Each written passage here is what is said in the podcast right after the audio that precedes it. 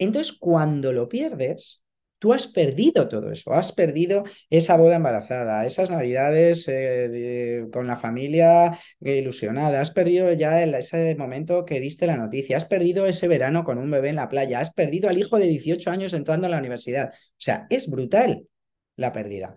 Porque nuestro inconsciente no distingue entre lo real y lo imaginario. Así que todo eso que hemos montado en nuestra cabeza, que para mí ya es real, se pierde. Y es una pérdida en toda regla. Y hay que hacer un duelo impresionante. Lo que pasa es que como además lo desestimamos, que va, nada, si estabas de muy poco o tal, o ni siquiera nadie se entera, lo tapamos y queda ahí sin hacer.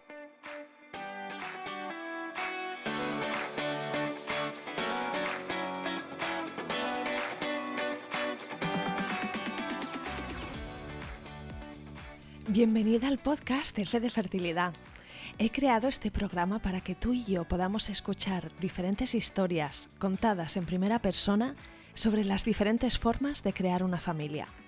No hablamos suficiente sobre los retos de la fertilidad. Damos por hecho que cuando estemos listas para tener hijos será fácil, pero no siempre es así. El camino puede ser largo, caro, confuso y lleno de dudas, desilusiones y dolor. Este podcast va de pérdidas gestacionales, de infertilidad, de pruebas y tratamientos de reproducción asistida, de donación de óvulos y esperma, de acogida y adopción, de crianza monoparental, de fertilidad LGBT, de la decisión de vivir sin hijos, de los costes económicos, del estrés que genera o del impacto que llega a tener en la felicidad, el bienestar o las relaciones. En definitiva, este podcast va de las formas menos tradicionales de formar una familia y cubre todas las experiencias sin filtros ni prejuicios, los finales felices, las situaciones tristes que aplastan el alma y los que aún están en el limbo. Yo soy Isa, tu anfitriona, y espero ayudarte con este programa a descubrir que no eres la única y que no estás sola. Encuéntrame en Instagram con la cuenta F de Fertilidad. Escucha el podcast F de Fertilidad en tu app de podcasting favorita y suscríbete para no perderte nada.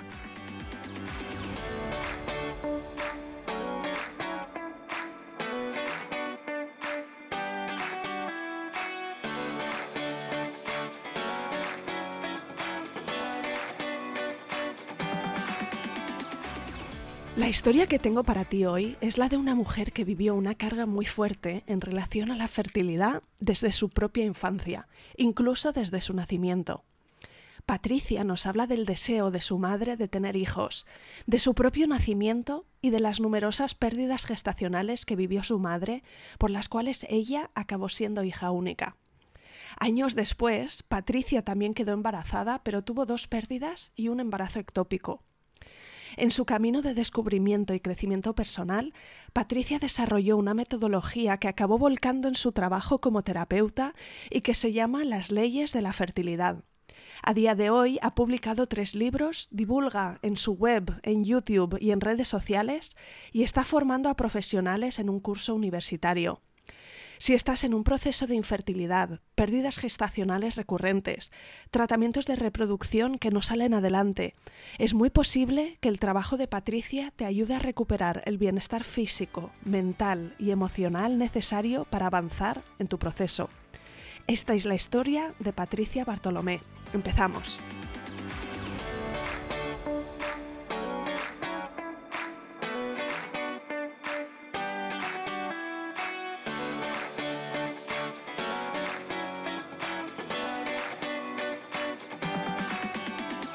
Bienvenida Patricia y mil gracias por venir al podcast F de Fertilidad. Muchas gracias a ti por invitarme, Isabel. Vamos a empezar, si te parece bien, por conocer un poco quién eres a día de hoy, queriendo decir, pues, pues dónde vives, eh, a qué te dedicas y cómo es la configuración de tu familia.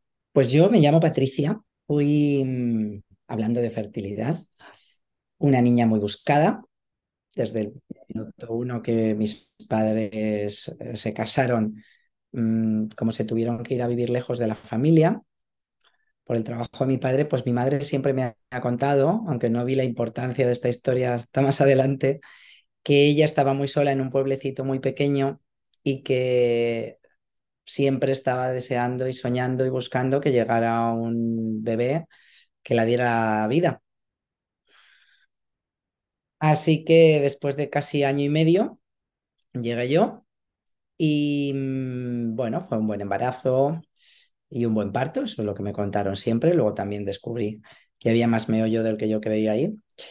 Y después mis padres pasaron, porque eran muy jóvenes, tenían 24 y casi 26 años, y estuvieron casi 15 años más buscando más hijos.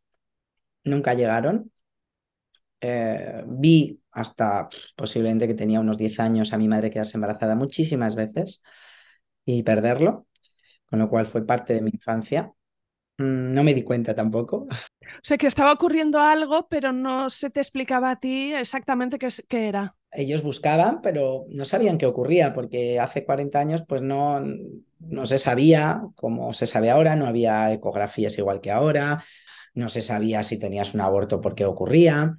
Entonces, bueno, pues ellos a lo largo de los años intentaron de todo, de todo lo que había en ese momento. Por ejemplo, no, pues no había eh, tratamientos de reproducción asistida, que ahora parece una cosa que es de siempre, pero pero en realidad el problema no es que no se quedaban embarazados, porque mi madre se quedó embarazada muchas veces, pero lo, siempre lo perdía. De hecho, estuvo muy, muy, muy mal un par de veces, una de ellas a punto de morir. Yo la encontré, tenía unos ocho años eh, desmayada, no sabía lo que le pasaba, mi padre estaba de viaje, fui a buscar una vez. Y luego me enteré que que estaba embarazada y había tenido un aborto recientemente y al hacerle uno de los legrados, que le habían hecho tantos, le habían dejado eh, restos dentro o algo así, tuvo una infección muy fuerte que estaba eh, propagándose internamente y nadie se había dado cuenta. Con lo cual estuvo pues muchos días entre la vida y la muerte. Y bueno, pues eso fue parte de, mi infancia. Yo también pedí hermanos, como porque hay un momento que otros niños tienen hermanitos y, en fin, así transcurrió mi vida. Hasta que eh, ese tema quedó ahí olvidado. Fui hija única toda mi vida, soy hija única. No ha supuesto un problema para mí, que esto es una cosa importante que, que me cuentan muchas mujeres que están buscando un segundo hijo para no dejar solo al primero, para sobre todo mujeres que han sido hijas únicas y que han pasado algo traumático por ello, o al revés, que son de familia numerosa y entonces no quieren que sus hijos se pierdan eso. Pero yo siempre digo que no se puede echar de menos lo que no has conocido. En realidad yo nunca tuve hermanos, no los tengo, así que pues no sé, hay gente que dice que es maravilloso porque se apoyan en un hermano, una hermana, comparten los niños, los sobrinos o tal, y hay gente que dice que es horrible porque eh, se han peleado, porque no se hablan, porque se hacen la vida imposible, en fin, por cosas varias que entonces pienso que como todo en la vida nada es ni bueno ni malo, te puede tocar una experiencia buena teniendo hermanos o una experiencia horrible. Así que para mí, como no la he conocido, pues ha estado bien como ha estado. Creo que a todos cada cosa que nos toca vivir nos potencia unas cosas y nos quita otras. Seguramente me haya perdido esa relación, que seguro tiene que ser muy bonita. Pero también ha hecho que me tuviera que buscar la vida más allá a veces para encontrar esa relación con otros niños o con otras personas que no has tenido dentro de tu casa en el día a día. Y después, bueno, pues eh, salí de mi casa muy pronto, estudié una ingeniería, ingeniería de telecomunicaciones, pues tu padre te dice que, bueno, que tienes buenas notas y que eso tiene salidas, aunque yo quería hacer psicología, pero me dijo que eso era una tontada, que no lo hiciera porque no tenía salida. Pero bueno, entonces, bueno, como siempre buscas un poco la aprobación, o yo por lo menos buscaba mucho, eh, no conscientemente, pero buscaba mucho la aprobación de mi padre, pues eso fue lo que hice. Nunca entendí hasta más tarde por qué había hecho eso, porque realmente a mí no me gustaba tanto. Es verdad que lo saqué, se me daba bien las matemáticas, la física, la química, estudiar. Eh, encontré trabajo antes casi de terminar, o sea que fue una buena opción para las salidas laborales, pero no era lo que me satisfacía. Entonces, bueno, cuando ya había hecho todo lo que se suponía que tenía que hacer para que papá y mamá estuvieran contentos y la sociedad también y el mundo de lo que esperaba de mí, y ya pues era ingeniera, había trabajado, había hecho trabajos por cuenta ajena, por cuenta propia, tenía mi casa y era ya una persona adulta independiente con veintipocos años, pues entonces empecé un poco a interesarme por estos temas de forma como hobby. Y ahí de repente entré de una forma inexplicable en un estado de la noche a la mañana eh, con una ansiedad brutal, un estrés increíble. Eh, me diagnosticaron una depresión eh, con ataques de pánico. Yo no, no, me podía explicar de dónde venía esto porque supuestamente todo me iba bien, como me decían, pero si hija, si lo tienes todo, lo cual me daba más rabia porque yo decía, pues es verdad, ¿no? O sea, claro, todo lo que nos dicen que hay que tener, pero nada de lo que realmente hay que tener. Que era un poco de eh, inteligencia emocional y un poco de, de conocerse a sí mismo. Entonces, bueno, pues pasé un año muy malo que doy gracias cada día de mi vida y lo he contado miles de veces a aquella circunstancia, lo que hablábamos al principio de lo que puedes resultar de lo que ves en un momento de tu vida un gran problema, cómo te puede dar la oportunidad si lo sabes aprovechar para crecer, para indagar, para como una oportunidad de crecimiento, cómo te puede dar las grandes satisfacciones de tu vida. Y eso es lo que me cambió la vida. Y, ubícame un poco en tiempos. ¿Esto fue cuando? Tenía veintipoquitos años, 25 años o así. sí. O sea que estabas recién estableciéndote en tu carrera profesional. Sí, estabas... sí, sí, tenía todavía por delante, pero en realidad yo hice todo muy temprano. Es decir, yo con 20, porque soy de octubre, con lo cual empecé la carrera con 17. Eh, fue muy rápida haciendo las cosas, con 22 estaba trabajando, eh, entré en una multinacional, era jefa a nivel europeo, o sea, con 25 tenía lo que mucha gente hoy no tiene con 50. Así que, mm, bueno, me vino esta circunstancia que no entendía por qué, seguí el protocolo que se marca en estas cosas, pues fui al médico, me diagnosticaron estrés y ansiedad, una depresión, yo dije que eso que era, que eso no iba conmigo, mm, era muy escéptica en este tipo de cosas, era muy ingeniera, muy de lo que veo, creo.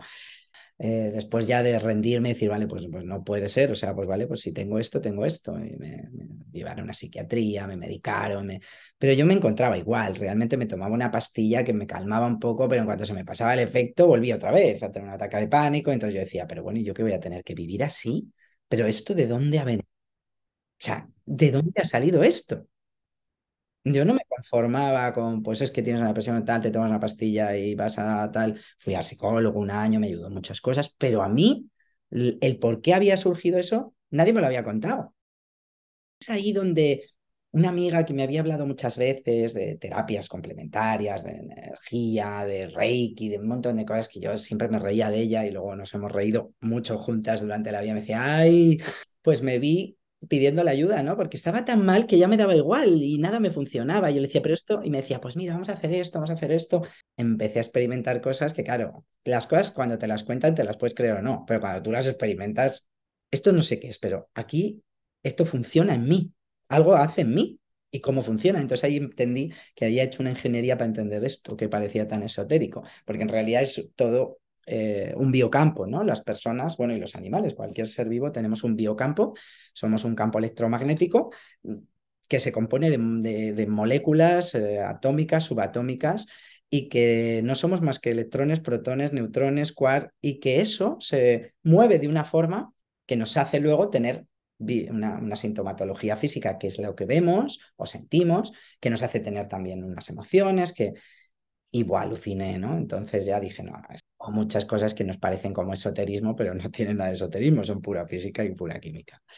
Así que, bueno, ahí empecé a mejorar, empecé a mm, profundizar en pues todo tipo de terapias holísticas, en las memorias, en la epigenética, en el transgeneracional, en todo lo emocional, en nuestros pensamientos, en el control mental, en el funcionamiento del cerebro, que es un circuito eléctrico me curé de esa depresión, de esa ansiedad, de esos ataques de pánico que jamás volvieron, hasta que de repente me volví a encontrar con otro reto en mi vida que fue buscar un hijo que no llegaba.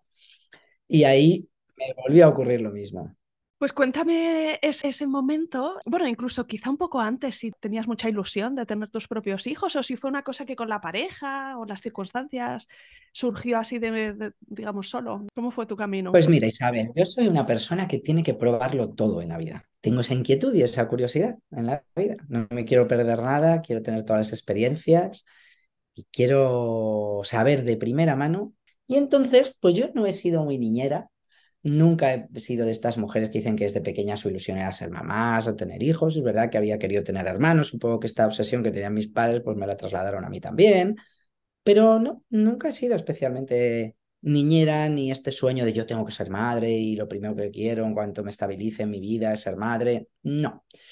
Pero sí sabía que como era una experiencia única en la vida, yo quería probarla. Que llegaría el momento, ¿no? Que, llegaría la circunstancia. Exactamente. Yo sabía que un día en mi vida querría ser madre y sería madre. porque quería probar eso, de quedarte embarazada, de parir, de tener un hijo, de criarlo. Esa era mi, mi inquietud, pero bueno, siempre para más adelante. Yo nunca tuve ninguna prisa, nunca tuve un momento, nunca tuve un instinto maternal de estos, ay, ahora, jamás. Mi vida era muy plena en todos los ámbitos y la verdad es que estaba feliz, con pareja, sin pareja. Eh, me fui de año sabático y bueno, pues yo siempre era pues para la vuelta, ya va más adelante, porque claro, vas cumpliendo 32, 33, 34, y ya es como, es verdad que tienes esa presión. Bueno, un poco más adelante, cuando volví, ay, pues claro, quería hacer un nuevo proyecto profesional. Bueno, pues para cuando vaya bien, cuando va muy bien, pues cuando no tenga tanto trabajo. Eh, nunca llega el momento. Yo nunca encontraba el momento adecuado, la verdad. Mm, el, que era mi pareja en ese momento, que es el padre de mi hijo, pero eh, actualmente no estamos juntos, que nos llevamos estupendamente, pues mm, es verdad que él ya llevaba años diciéndomelo, porque además él es varios años mayor que yo, y entonces, pues por él ya hubiera sido padre, pero yo un poco más, un poco más, un poco más. Pero claro, llegó un momento que tenía 36 años y yo seguía en la misma vorágine, cada vez tenía más trabajo, mi trabajo me ha encantado siempre. Y entonces era, ¿cuándo va a ser? Es que yo no voy a encontrar nunca el momento. Y entonces dije, bueno, pues si no voy a encontrar nunca el momento, pues, pues vamos, pues ya veremos a ver cuál es el momento. Vamos a ponernos y ya veremos cuándo llega. Aunque el momento en el que uno tiene la relación sexual con esa intención de que puede ser y sin ninguna protección, oye, como si ya te estuvieras quedando embarazada.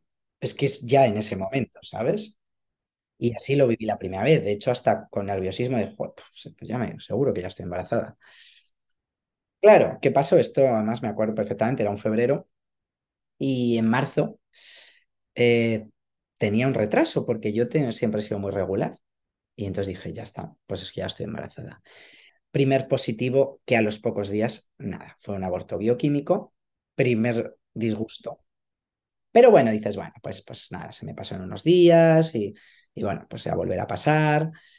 Pues empecé a plantearme un poco que igual iba a haber algún problema. Pero bueno, como seguí unos meses intentándolo y me volví a quedar embarazada, pues marzo, pues abril, mayo, junio, tres meses, pues bueno, no, no llegué todavía a preocuparme tanto. Entonces ahí llegó el segundo embarazo, eh, nuevo positivo, ya llevaba más semanas, se lo dijimos eh, a las primeras personas en la familia, que eran los futuros tíos, y de repente, de la noche a la mañana, otra vez sangrando, que no se veía nada, que lo había perdido. Eso sí que fue ya un jarro de agua fría impresionante, porque ahí sí me empecé a preocupar porque fui. Una vez puede ser casualidad, pero dos, que, sentimos tan fuerte y tan doloroso las mujeres cuando perdemos un bebé, aunque sea de poquísimo, aunque nadie lo sepa, para nosotros ya es lo es todo, porque tú ya te has hecho eh, la composición de los próximos 50 años. O sea, tú ves el positivo y dices, ah, pues bueno, pues ahora es junio, entonces nacerá eh, no sé cuándo, entonces el invierno que viene no podré ir a esquiar porque estaré a punto de parir. Bueno, pues nada, una temporada sin esquiar. Y en diciembre tengo este evento, pues no podré comer jamón Uy, en verano estaré embarazada. Uy, si tengo una boda, me tendré que comprar un vestido de, para la tripa. Y luego, entonces, ay, qué bien, el verano que viene, estaré con mi niño en la playa. Y luego, bueno, a ver, ahora entonces yo tengo tantos, joder, pues, pues con tantos años el ir a la universidad. Bueno, bueno, que es que ya te lo has montado todo. Todo, todo. En, en cinco, seis, siete semanas, es alucinante. Entonces, cuando lo pierdes, tú has perdido todo eso, has perdido esa boda embarazada, esas navidades eh, con la familia ilusionada, has perdido ya ese momento que diste la noticia, has perdido ese verano con un bebé en la playa, has perdido al hijo de 18 años entrando a la universidad. O sea, es brutal la pérdida. Porque nuestro inconsciente no distingue entre lo real y lo imaginario. Así que todo eso que hemos montado en nuestra cabeza, que para mí ya es real, se pierde. Y es una pérdida en toda regla. Y hay que hacer un duelo impresionante.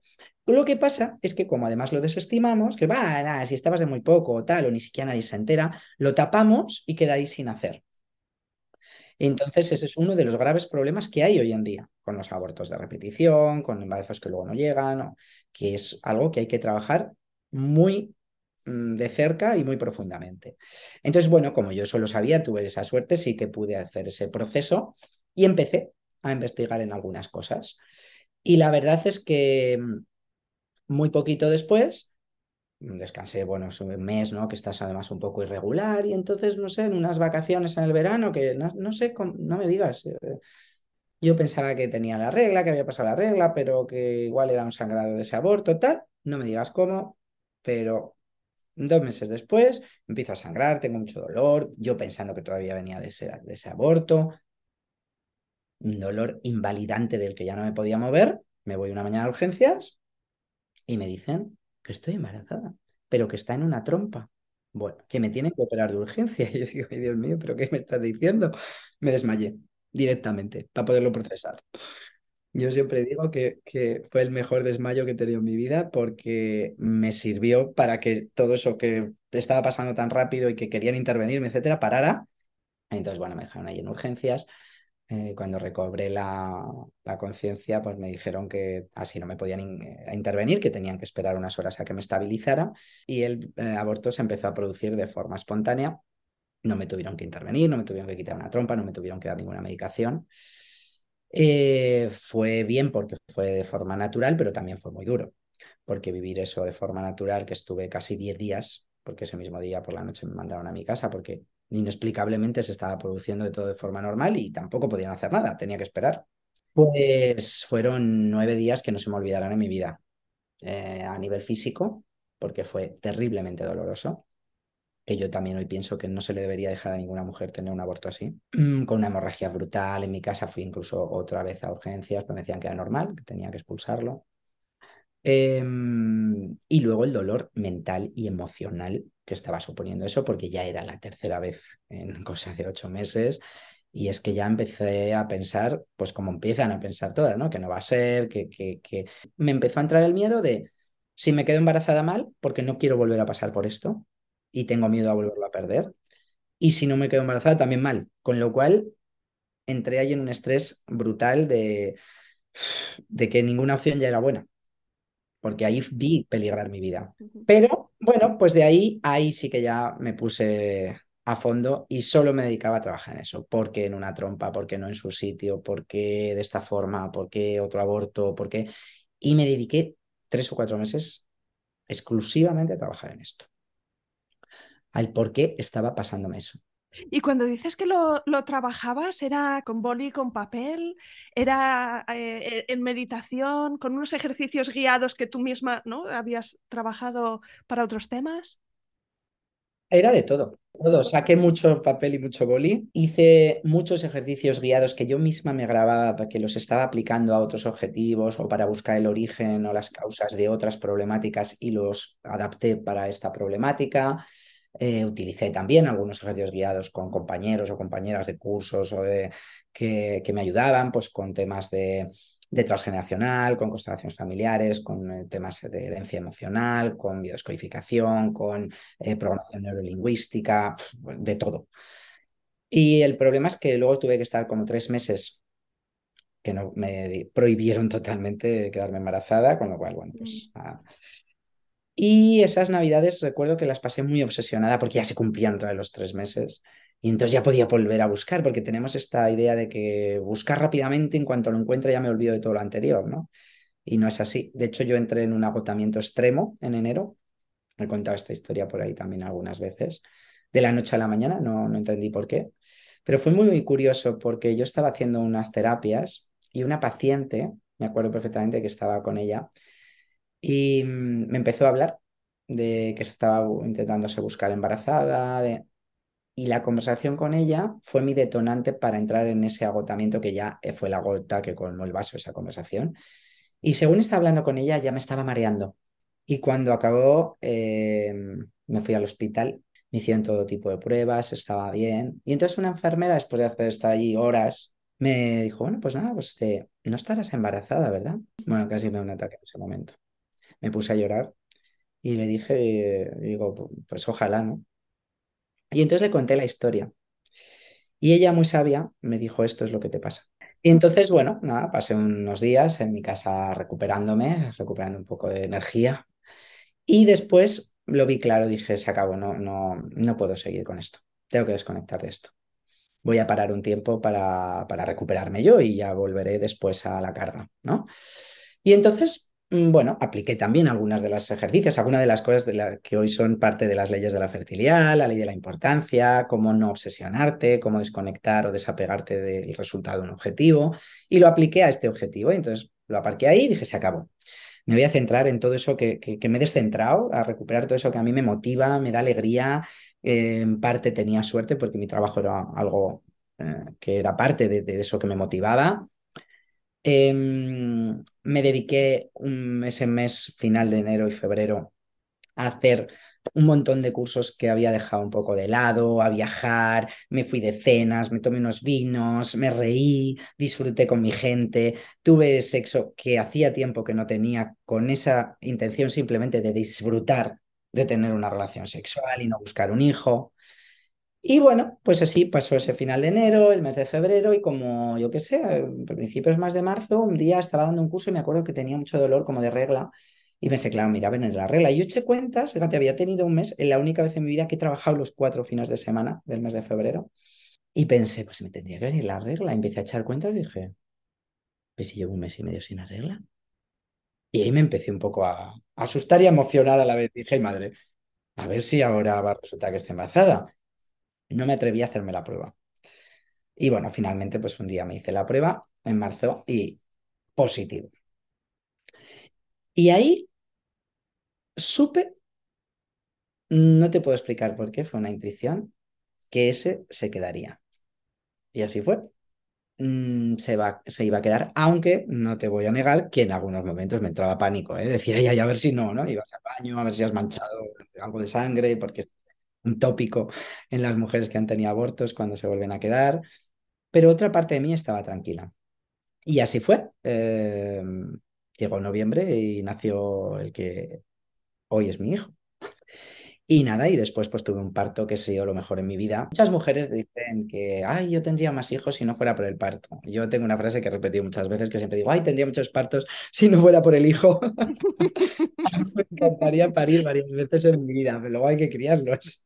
¿Y qué hiciste para llegar a ese punto? Yo había trabajado ya antes, en ese mm, año en el que estaba buscando, año y pico, y había tenido algunos abortos y tal, ahí ya trabajé el miedo al parto y vi eh, que el punto clave estaba en mi propio nacimiento, el cual que mi madre me había contado que era muy bueno, muy bonito, que sabía que era embarazada, pero que el 5 de enero, que me hicieron la noche de Reyes, que como el 4 de octubre pues no se había puesto de parto, le dijeron pues que se lo inducían, ay, que ya se encontraba fenomenal, llegó allí, pum, la pusieron una mascarilla, la durmieron y cuando se quiso dar cuenta, me tenían los brazos. Esta es la historia que yo había conocido, pero en tantos trabajos que había hecho, pues me acuerdo uno que fue revivir mi nacimiento, porque pude volver a sentir esa sensación de salir del vientre materno.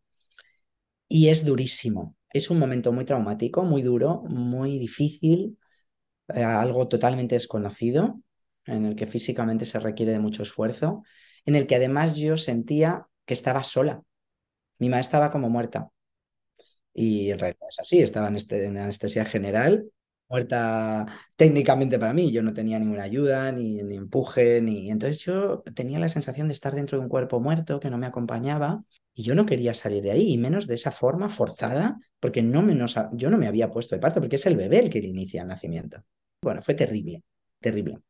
De hecho, después de hacer ese trabajo, estuve bastantes horas para recuperarme. Y de forma mágica, como suelen decir, que de magia no tiene nada, es pura programación neurolingüística, empecé a, a pensar en parir de otra forma.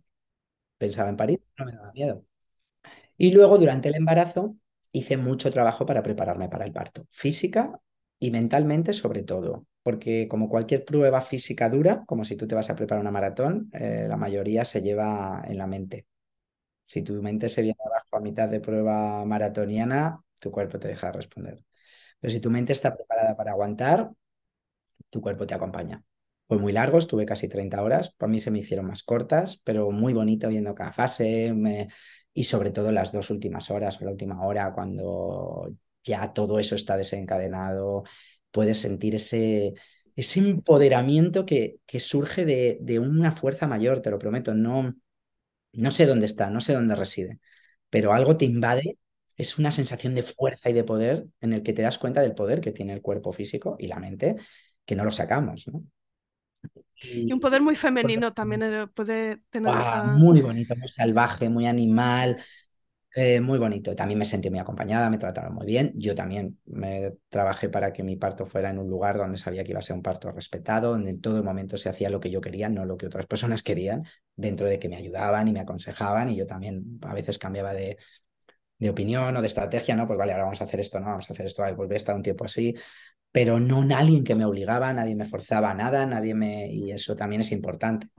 Así que bueno, fue, fue muy, muy, muy, muy bonito. Y has mencionado también las leyes de la fertilidad. ¿Y por qué tomaste esa decisión de enfocarte aquí? ¿Era porque veías mucha necesidad? Pienso, no, yo pienso que a veces en la vida hay cosas que nos están esperando y si sabemos verlas, luego el camino es más fácil. A mí me empezaron a venir muchas mujeres con esta problemática. Antes me venían, tenían problemas digestivos, problemas de depresión, problemas de, de todo.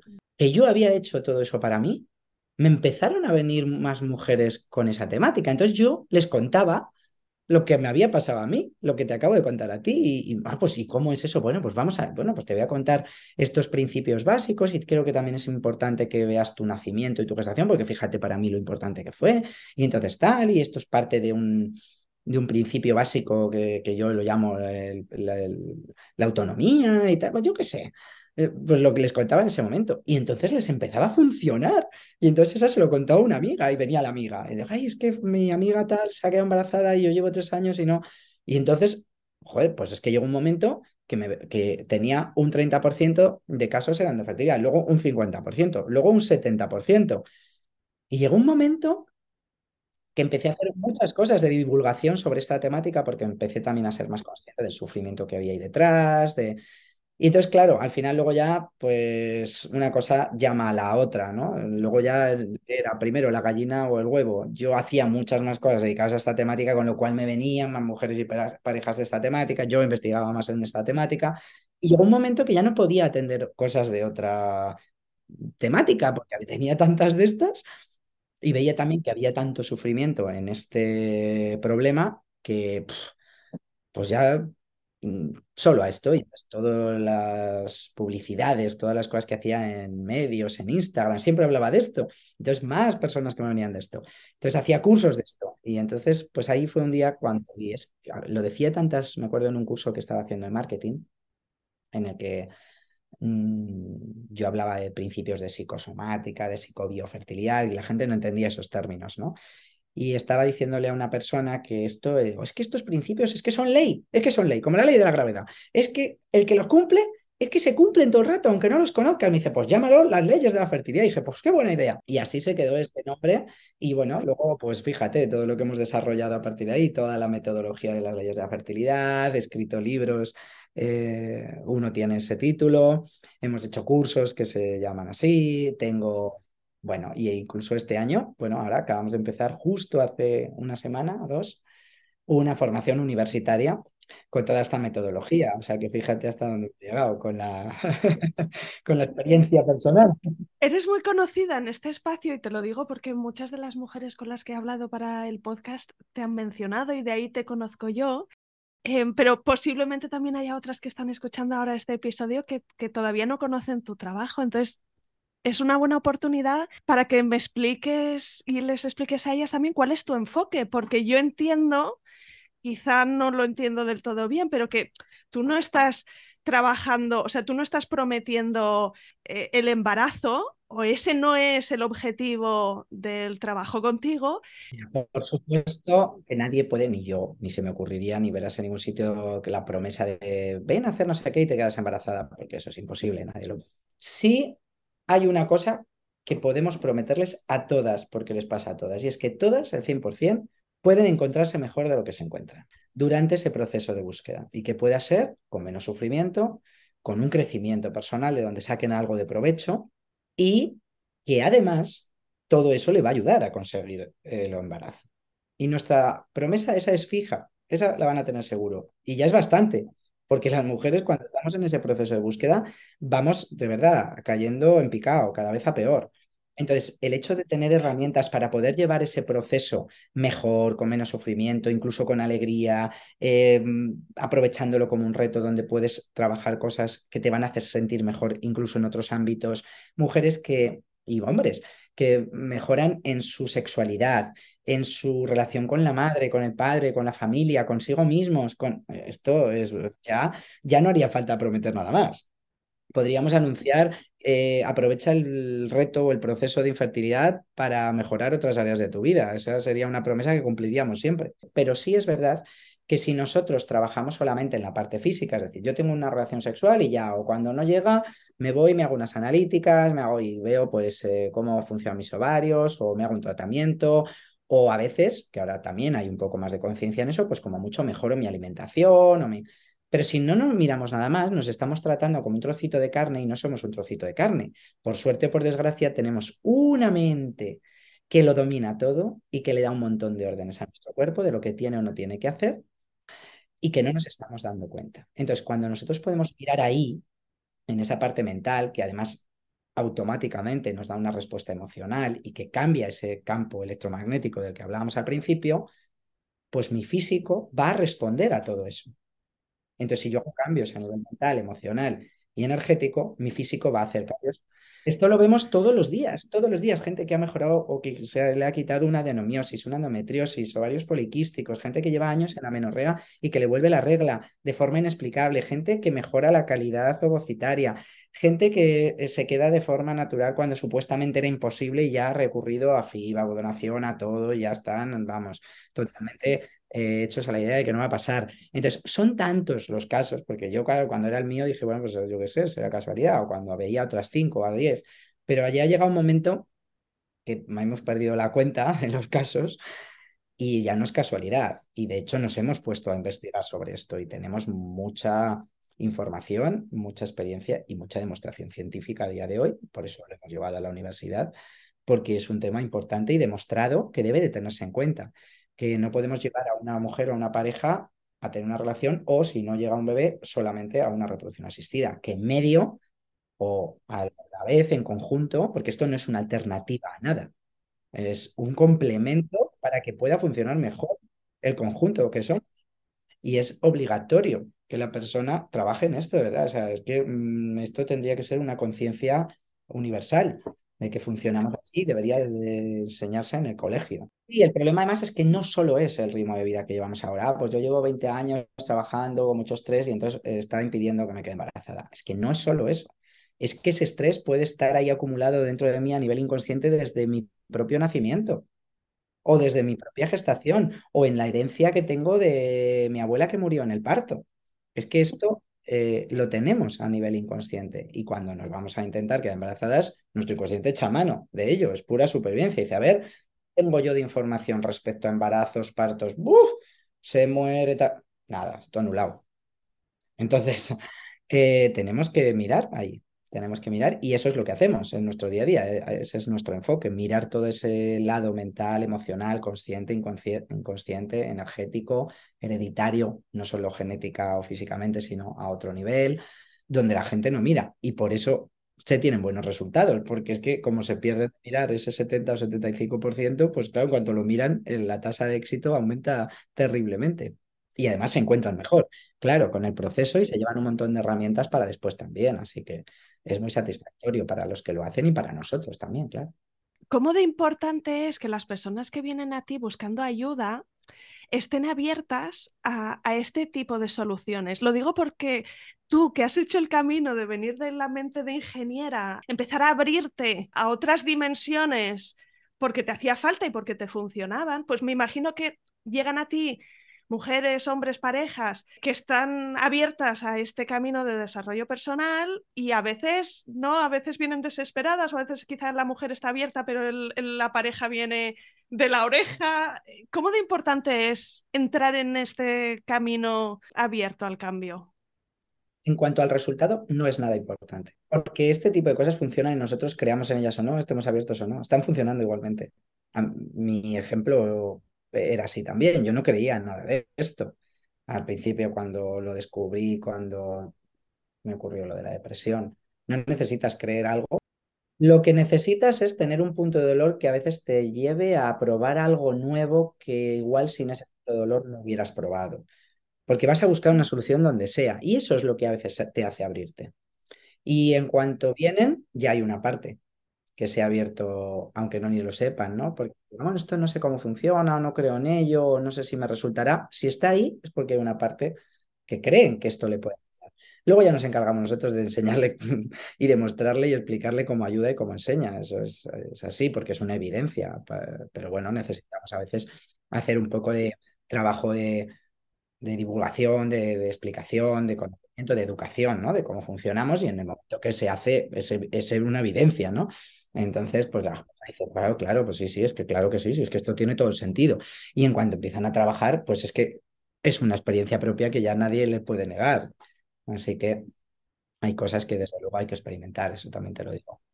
Como tú divulgas mucho en redes, eh, con tus libros, dinos dónde podemos empezar eh, a descubrir más de ti, pues cuál sería el mejor o los dos o tres mejores sitios para, para conectar contigo. En mi página web está todo, es eh, www.patriciabartolome.com o las leyes de la que les llevarán al mismo sitio. En las redes, en todas es igual, Patricia Bartolomé Fertilidad, para que sea intuitivo y fácil. Y en Instagram, pues eh, la cuenta es igual, Patricia Bartolomé Fertilidad. En mi canal de YouTube verán un montón de vídeos, de entrevistas y de testimonios que son muy esperanzadores, que os les aconsejo que lo vean. Y en cualquier sitio tú pones en Google las leyes de la fertilidad y te va a salir todo lo referente a esa metodología, los libros, los cursos, un montón de contenido gratuito que tenemos disponible en web, en YouTube, en redes, en, entrevistas como esta, y los libros que los pueden encontrar también en mi web o en Amazon, o eh, si están interesados en hacer formación también para divulgar, pues ahora pueden acceder a la formación para, para profesionales ya de la fertilidad, que pueden acceder a la formación universitaria que estamos impartiendo. Así que en mi web encuentran todo, en patriciabartolome.com o si buscan en Google Patricia Bartolomé Fertilidad o las leyes de la fertilidad, encontrarán todo.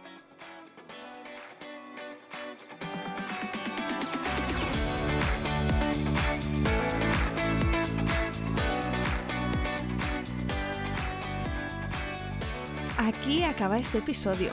Si te ha gustado, quiero pedirte tu ayuda. Ayúdame a dar visibilidad a historias como la de hoy Recomiéndale a alguien el podcast F de Fertilidad. Ayúdame con esta misión de arrojar luz sobre experiencias reales para que más personas encuentren y escuchen este programa. No dejes de escribirme un mensaje directo en Instagram. Mi cuenta es F de Fertilidad y me encantará saber de ti. Cuídate mucho, nos vemos la semana que viene.